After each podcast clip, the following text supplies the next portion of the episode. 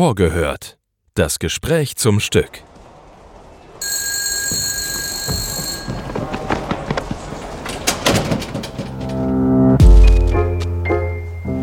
Einen wunderschönen guten Tag, meine sehr verehrten Damen und Herren.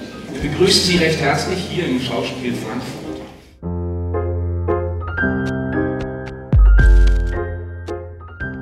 Einen wunderschönen guten Tag, liebe Zuhörerinnen und Zuhörer. Ich freue mich ganz besonders heute, meine liebe Kollegin Katrin Spira im Tonstudio begrüßen zu können. Wir sprechen heute über die schmutzigen Hände von Jean-Paul Sartre. Hallo Katrin. Hallo. Bevor wir über die Inszenierung sprechen, lass uns doch ein bisschen was über Jean-Paul Sartre ähm, reden. Sehr gerne. Sartre ist geboren 1905 in Paris und äh, aufgewachsen zwischen Büchern, kann man fast sagen. Ein bisschen wie die Hauptfigur Hugo in den schmutzigen Händen kommt er aus bürgerlichen Verhältnissen. Er hat studiert an der École Nationale Supérieure in Paris, sehr hochkarätiges Studium und ähm, hat kurz vor dem Staatsexamen Simone de Beauvoir kennen und lieben gelernt, seine Kommilitonin. Er hat den Zweiten Weltkrieg miterlebt, ähm, was ihn natürlich wie die meisten Menschen dort sehr stark geprägt hat. Die Kriegserfahrung in den späteren Kriegsjahren ähm, ist seine Bekanntschaft mit ähm, Camus entstanden.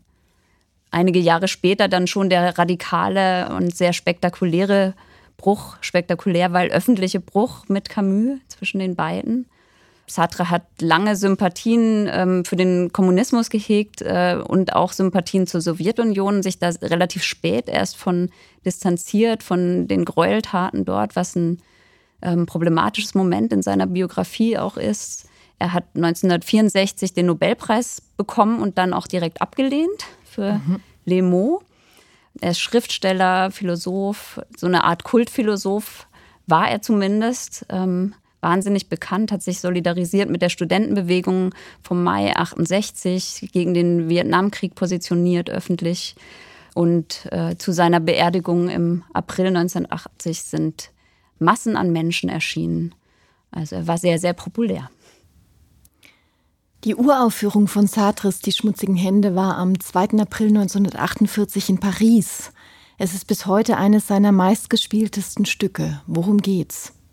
Die Premiere, kann man vielleicht sagen, ist ganz lustig, weil die sehr erfolgreich verlief. Also das Publikum fand das toll, ähm, hat sich allerdings mit Hugo, dem jungen Protagonisten, identifiziert und das Stück wurde dann sowohl von den ZuschauerInnen als auch von der Presse als antikommunistisch aufgefasst, was äh, Sartre versucht hat, jahrelang zu verhindern, diese Art der Rezeption. Ähm, hat richtig versucht, die Aufführung zu kontrollieren. Ähm, nichtsdestotrotz ist es wahnsinnig erfolgreich aufgeführt worden. Aber konkret inhaltlich, worum geht es darin? Es spielt in einer Zeit des Krieges, in einem fiktiven Land, Illyrien. Dieses Land befindet sich im Krieg. Es fällt eine Jahreszahl 1943 als äh, Zeitangabe sozusagen, wobei ähm, wichtig auch für uns in der Konzeption ähm, zu sagen ist, dass das immer wieder spielt zwischen Realität, also echten Orten und Fiktion, dem mhm. Land Illyrien zum Beispiel. Ne? Also es gibt Jahreszahlen, äh, es gibt äh, Orte, die echt sind und es gibt welche, die sind erfunden.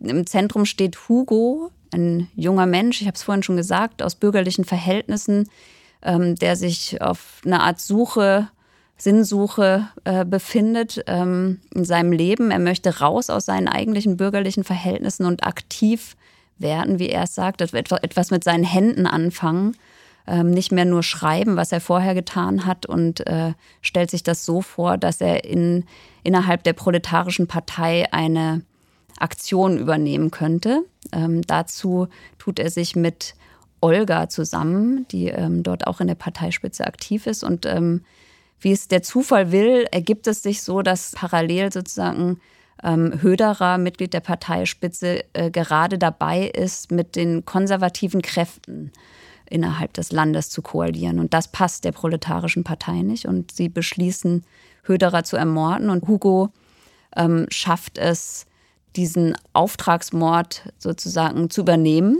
Und ähm, es gestaltet sich so, dass er mit seiner Frau Jessica ähm, bei Höderer einzieht und äh, sich dort als Sekretär einstellen lässt.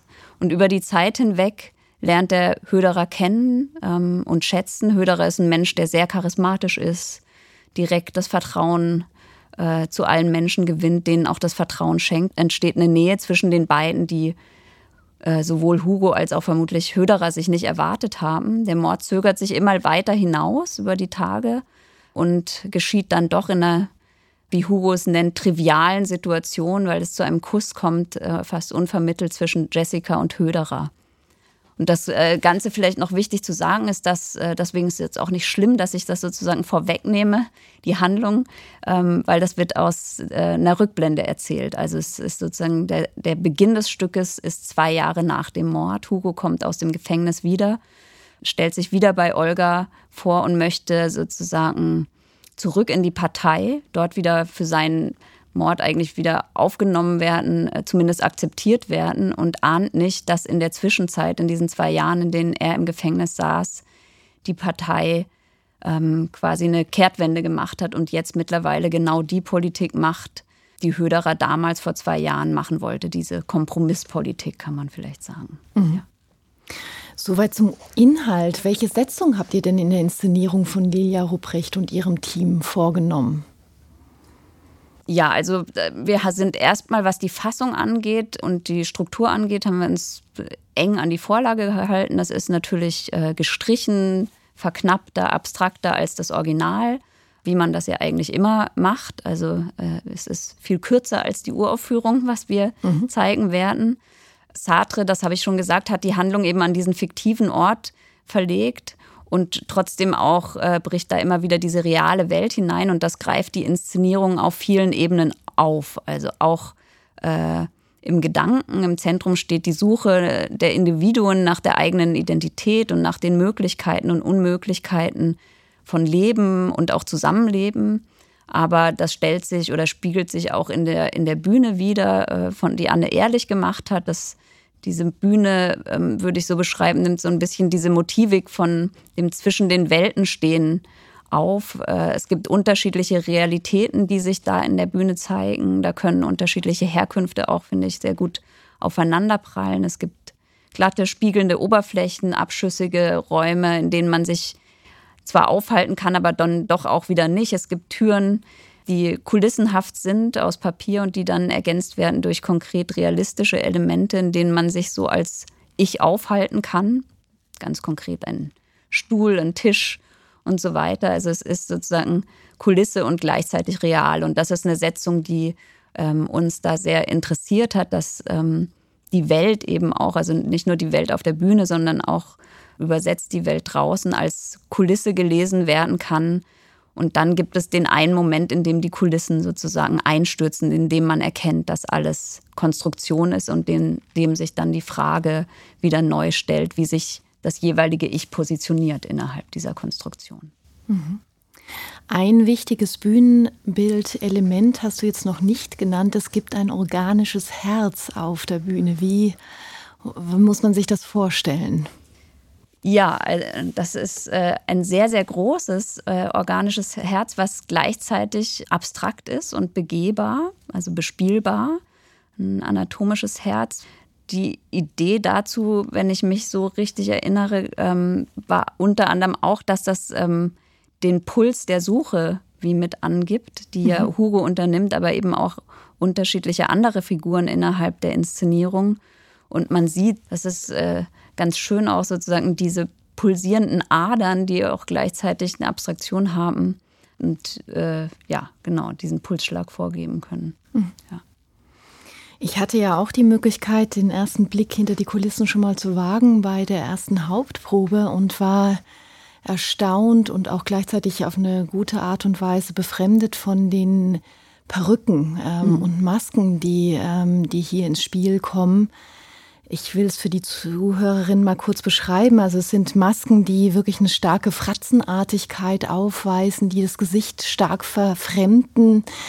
Ähm, äh, die aber trotzdem noch Raum lassen für Augen und Mund und äh, dann sind trotzdem die Haare anders und meine Assoziationskette ist, ist sofort losgegangen und ich dachte, es ist ganz stark über diese Kriegsversehrung, die, die diese Maskenhaftigkeiten auch erzählen, äh, wird da, wird da sozusagen ausgedrückt und äh, steht in einer großen Diskrepanz und in einem interessanten Widerspruch zu den Kostümen, die eigentlich eher heutig oder gegenwärtig sind, vielleicht schon auch noch angelehnt äh, an die jeweilige Zeit, in, äh, in dem das Stück auch spielt. Aber ähm, es gibt also eine große Brücke, die sozusagen die Maske ähm, zu dem Kostüm schlägt und, äh, und steht gleichzeitig im großen Widerspruch. Kannst du dazu noch was sagen?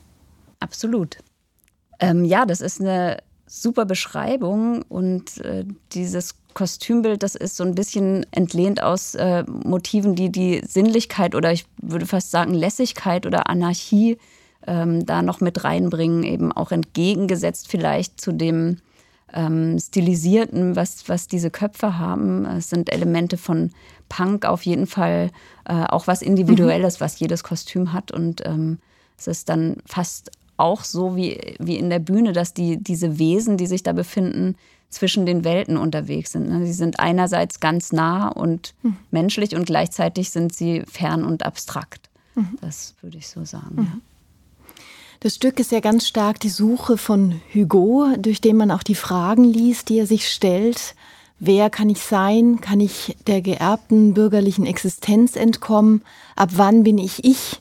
Welche Wahl habe ich? Ja, Genau, also das sozusagen auch die zentrale Geschichte, die ähm, die Inszenierung erzählt, diese Suchbewegung des Menschen in einer Art von Spiel des Lebens. So hat äh, Lilia Ruprecht, die Regisseurin, ähm, das mal überschrieben in einer äh, äh, Konzeption, Text, den sie dazu äh, verfasst hat vor Probenbeginn.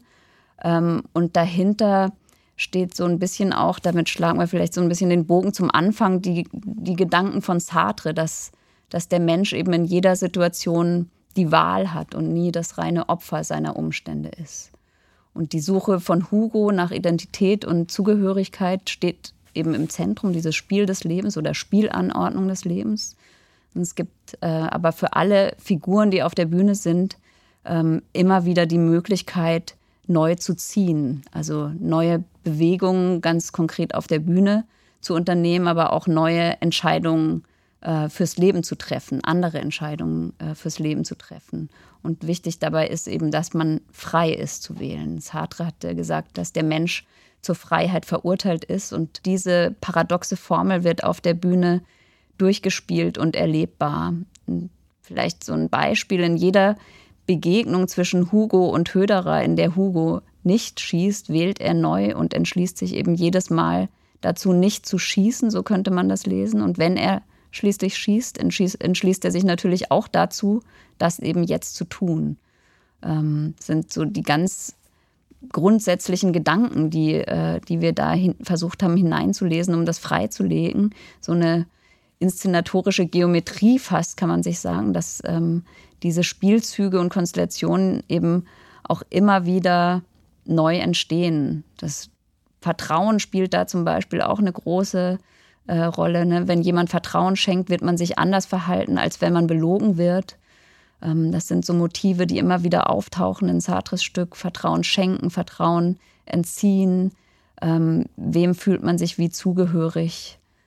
Ja. Ich würde ja tatsächlich in meiner Beobachtung selber auch noch einen Schritt weiter gehen, dass ihr dieses Spiel des Lebens ähm, auch in, in das Spielen selbst mit hineingenommen habt. Es gibt immer wieder Momente in dem Stück, wo sich sozusagen auf der Figurenebene und der Rollenebene man den Eindruck bekommt, dass die SchauspielerInnen sich selber entscheiden können, wie spielen sie jetzt die Spielszene, ja? Also welche, welche Figur steht jetzt eigentlich im Vordergrund? Ist es der Schauspieler, die Schauspielerin oder ist es die Figur, die spielt? Also ähm, gibt es eine ganz äh, fantastische Szene, ich will nicht zu weit vor, vorweggreifen, aber auch zwischen Hugo und Jessica, ja, äh, wo eben gar nicht mehr klar ist, äh, spielt sie jetzt das Geliebtwerden oder das lieben oder ist diese Liebe eben auch nur ein Spiel? Ja, und äh, das finde ich ist tatsächlich da kongenial auch von Lilia Rupprecht äh, in Szene gesetzt. Also nochmal eins weitergedreht. Auf dieser Ebene kann man sich auch nie sicher sein, ist das jetzt ja. gespielt oder nicht. Ja. Also diese Frauenfiguren, die haben auch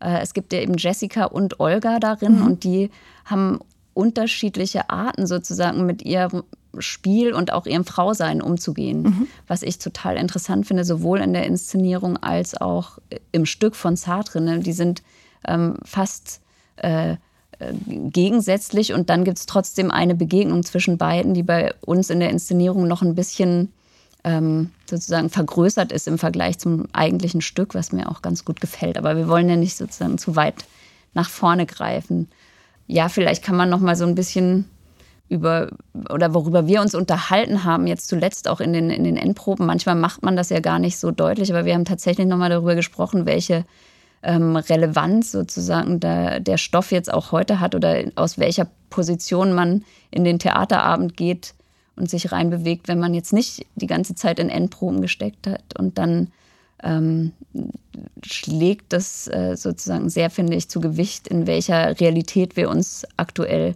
ja. befinden.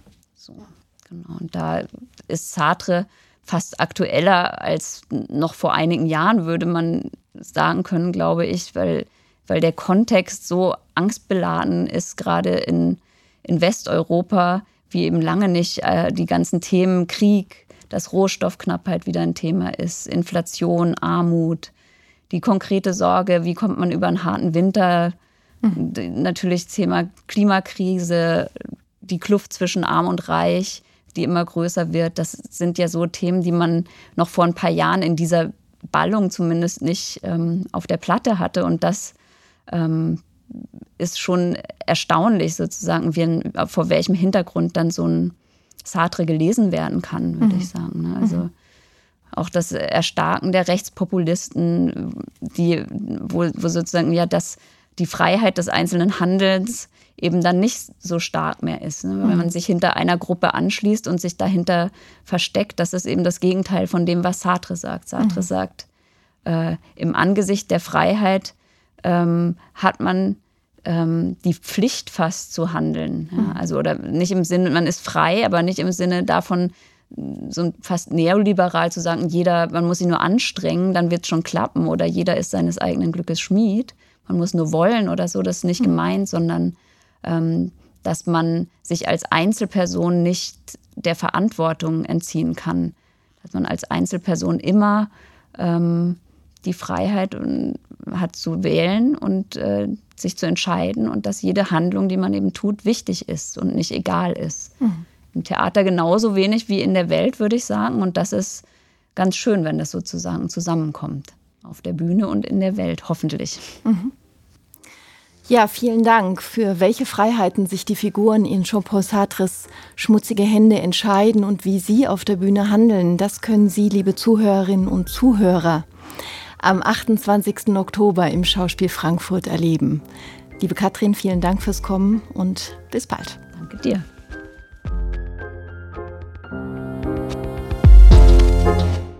Das war vorgehört. Das Gespräch zum Stück.